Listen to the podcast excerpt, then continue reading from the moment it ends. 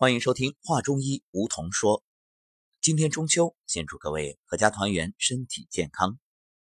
少不了的，肯定是一家人围坐，共享天伦之乐，推杯换盏，山珍海味。可这吃吃喝喝的背后，小心别吃多了。所以今天的养生有道，我们就特意给大家做了一档万一吃多之后该怎么补救的节目，欢迎各位收听。说到吃多呀，其实比吃多吃撑这种表面看来对消化道啊肠胃有伤害更严重的是你的血液里面的毒素。所以今天啊，作为人体排毒这个系列节目的最后一档，我们就来谈谈血毒。你知道现代人为什么疾病缠身吗？就是因为吃的太杂太乱了。我记得曾经看过一篇报道，说八十年代有美国人到中国来调查中国人的营养状况、健康状况，然后他惊叹说：“你看，这看上去都穿着中山装的中国人太健康了，因为几乎看不到胖子。当然那个时候根本吃都吃不好，嗯，哪有胖子？当然我们说所谓的吃不好，是因为没有现在那么多好吃的。”并不是说健康不好，恰恰相反，正因为没吃那么多好吃的，健康才好呢。没有高血压，没有高血糖，啊，也没有高血脂，啊，甚至那个时候很少有人听说过这些病。那现在你再看，年轻人都有了，为什么？就是吃的太杂太乱，摄入了太多的食物，关键是这些食物有太多的添加剂，这就意味着你的血液里。有各种毒素，尤其是很多人现在又熬夜，肝脏的解毒功能变差。一方面是大量的毒素摄入，另一方面是肝脏解毒功能变差。那这两个条件凑一起，得再加上现代人啊思虑过重啊，天天忧心忡忡，各种烦恼，导致肝脏也会受到损伤。所以呢。雪上加霜呗，这各种攻击叠加在一起，你说你的肝能受得了吗？你说你的血液里的毒素有办法解吗？日积月累，自然就成为问题所在。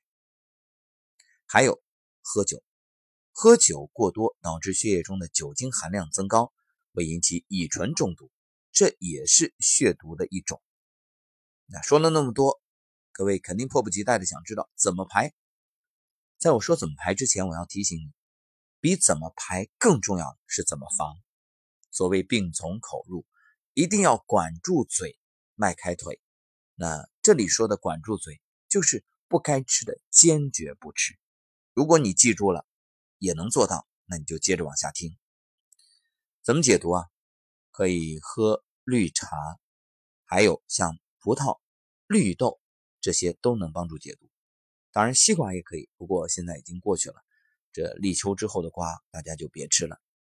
平时呢，有一种按摩方式也能解毒，按摩少府穴，在哪儿呢？掌心的第四、第五掌骨之间，就是你握拳的时候，无名指和小指这个指尖掐按的中间的位置。